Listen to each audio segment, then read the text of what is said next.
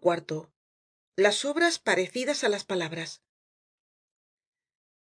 Su conversacion era afable y alegre.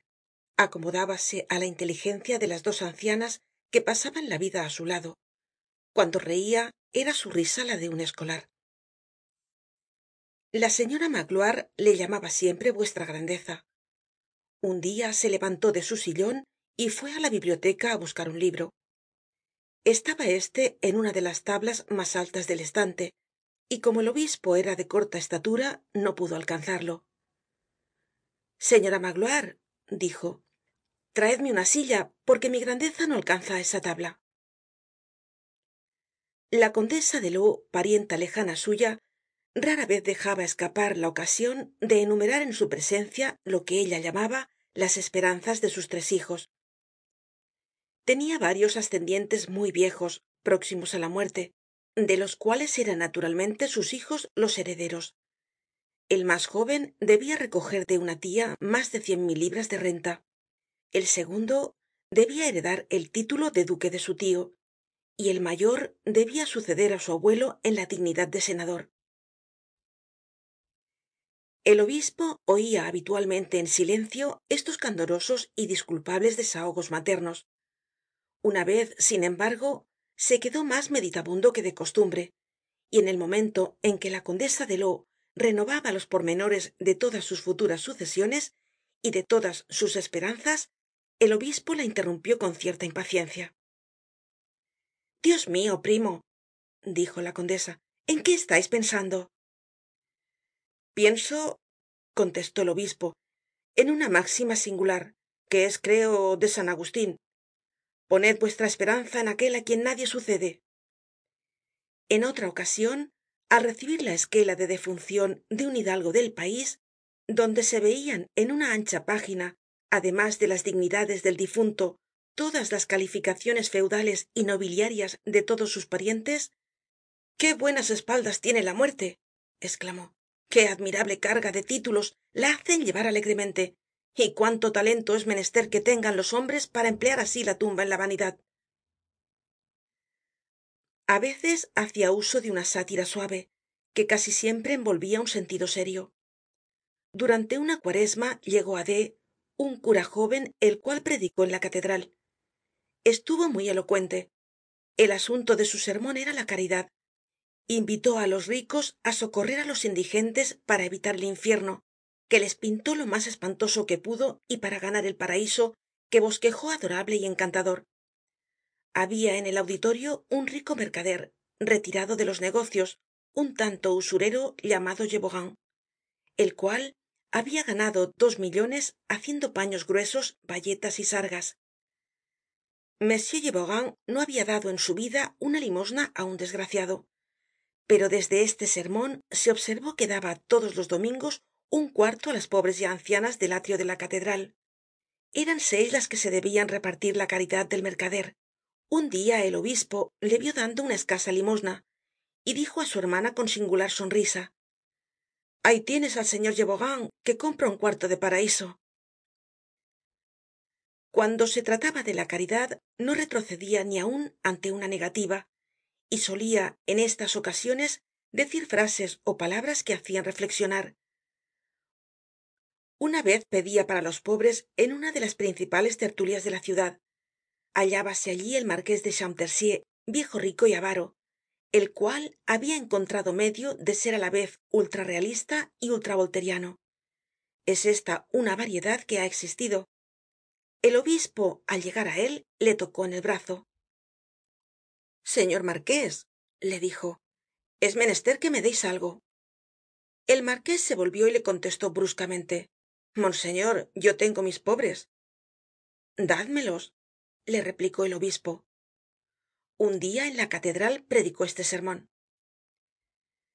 queridos hermanos mios mis buenos amigos hay en francia un millon trescientas veinte mil casas de aldeanos que no tienen mas que tres huecos un millon ochocientas diez y siete mil que solo tienen dos la puerta y una ventana y trescientas cuarenta y seis mil cabañas que no tienen mas que una abertura la puerta.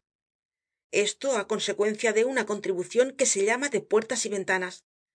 Figuraos estas casucas habitadas por familias pobres por mujeres ancianas por niños y considerad las calenturas y las enfermedades que padecerán. Ay dios dio el aire á los hombres la ley se lo vende. No censuro la ley pero bendigo á dios. Y en el isére en el var en los dos alpes altos y bajos los aldeanos carecen hasta de carretillas y tienen que transportar los abonos á cuestas carecen de velas y queman para alumbrarse teas y pedazos de cuerda empapados en alquitran así pasa en todo el pais alto del delfinado. Amasan pan para seis meses y lo cuecen con boñiga seca de vaca. En invierno cortan este pan á hachazos y lo tienen en agua veinticuatro horas para poder comerlo. Hermanos mios sed compasivos y ved cuánto padecen otros en derredor vuestro. Habiendo nacido en provenza se habia familiarizado fácilmente con todos los dialectos del mediodía de francia y los hablaba sin dificultad. Esto agradaba mucho al pueblo y habia contribuido bastante á ganarle las voluntades de la multitud. Hallábase en la cabaña ó en medio de la montaña como si estuviera en su casa. Sabia decir las cosas mas sublimes en los idiomas mas vulgares y hablando todas las lenguas se introducia en todas las almas. Por lo demás era siempre el mismo para la alta sociedad que para la gente humilde del pueblo. No condenaba nada ni á nadie apresuradamente y sin tener en cuenta las circunstancias y solia decir veamos el camino por donde ha pasado la falta siendo un ex pecador como se calificaba á sí mismo sonriendo no tenia ninguna de las asperezas del rigorismo y profesaba muy alto sin cuidarse para nada del fruncimiento de cejas de los virtuosos intratables una doctrina que podria resumirse en estas palabras. El hombre tiene sobre sí la carne que es á la vez su carga y su tentacion la lleva y cede á ella. Debe vigilarla contenerla reprimirla mas si á pesar de sus esfuerzos cae la falta así cometida es venial. Es una caida pero caida sobre las rodillas que puede transformarse y acabar en oracion cuando veia que ciertas personas gritaban mucho y se indignaban pronto hola decia sonriendo parece que ese es un gran crimen que todo el mundo comete. Véase cómo los hipócritas asustados se apresuran á protestar y á ponerse á cubierto era indulgente para con las mujeres y los pobres sobre quienes pesa con todo su peso la sociedad humana decia las faltas de las mujeres de los hijos de los criados de los débiles de los pobres y de los ignorantes son las faltas de los maridos de los padres de los amos de los fuertes de los ricos y de los sabios añadia tambien a los ignorantes enseñadles las mas cosas que podais la sociedad es culpada de no dar la instruccion gratis. Ella es responsable de la oscuridad que con esto produce.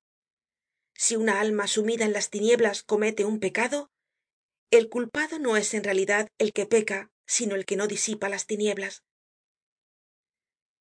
Como se ve tenia un modo estraño y peculiar suyo de juzgar las cosas. Sospecho que lo habia tomado del evangelio un dia oyó relatar en un salon una causa célebre que se estaba instruyendo y que muy pronto debia sentenciarse. Un infeliz por amor á una mujer y al hijo que de ella tenia y falto de todo recurso habia acuñado moneda falsa. En aquella época se castigaba aun este delito con pena de muerte. La mujer habia sido presa al poner en circulacion la primera moneda falsa fabricada por el hombre se la habia preso pero no habia pruebas contra ella. Solo ella podia declarar contra su amante y perderle confesando. Negó. Siguió la causa. Se obstinó en negar. Al fiscal le ocurrió la idea de suponer una infidelidad del amante y con fragmentos de cartas sabiamente combinados consiguió persuadir á aquella desgraciada de que tenia una rival y de que aquel hombre la engañaba. Entonces exasperada por los celos denunció á su amante y lo confesó todo y todo lo probó. Aquel hombre estaba perdido. Próximamente iba á ser juzgado en aix con su cómplice. Se referia el hecho y todo el mundo se estasiaba ante la habilidad del representante del ministerio público. Poniendo en juego los celos habia hecho aparecer la verdad por medio de la cólera y se iba á hacer justicia gracias al sentimiento de la venganza el obispo oia todo esto en silencio. Cuando concluyó la relacion preguntó dónde se juzgará á ese hombre y á esa mujer en el tribunal de asisias. Y replicó y dónde juzgarán al fiscal sucedió en d una aventura trágica. Un hombre fue condenado á muerte por asesinato. Era un desventurado no completamente ignorante no del todo falto de instruccion que habia sido titiritero en las ferias y memorialista. Aquella causa metió mucho ruido en la ciudad. La víspera del dia fijado para la ejecucion del reo el capellan de la cárcel cayó enfermo. Era menester un sacerdote para que asistiera al reo en sus últimos momentos. Se fue á buscar á un cura el cual parece que rehusó asistirle diciendo que no le concernia aquello. Yo dijo nada tengo que ver con esa tarea ni con ese saltimbanqui. Tambien yo estoy enfermo. Además que ese no es mi lugar. Se refirió esta respuesta al obispo que dijo el señor cura tiene razon ese puesto no es el suyo es el mio inmediatamente marchó á la cárcel. Bajó al calabozo del saltimbanqui le llamó por su nombre le dio la mano y le habló. Pasó todo el dia á su lado olvidando el alimento y el sueño pidiendo á dios por el alma del reo y pidiendo al reo por la suya propia. Le dijo las mejores verdades que son las mas sencillas. Fue padre hermano amigo obispo solo para bendecir. Le enseñó todo tranquilizándole y consolándole. Aquel hombre iba á morir desesperado.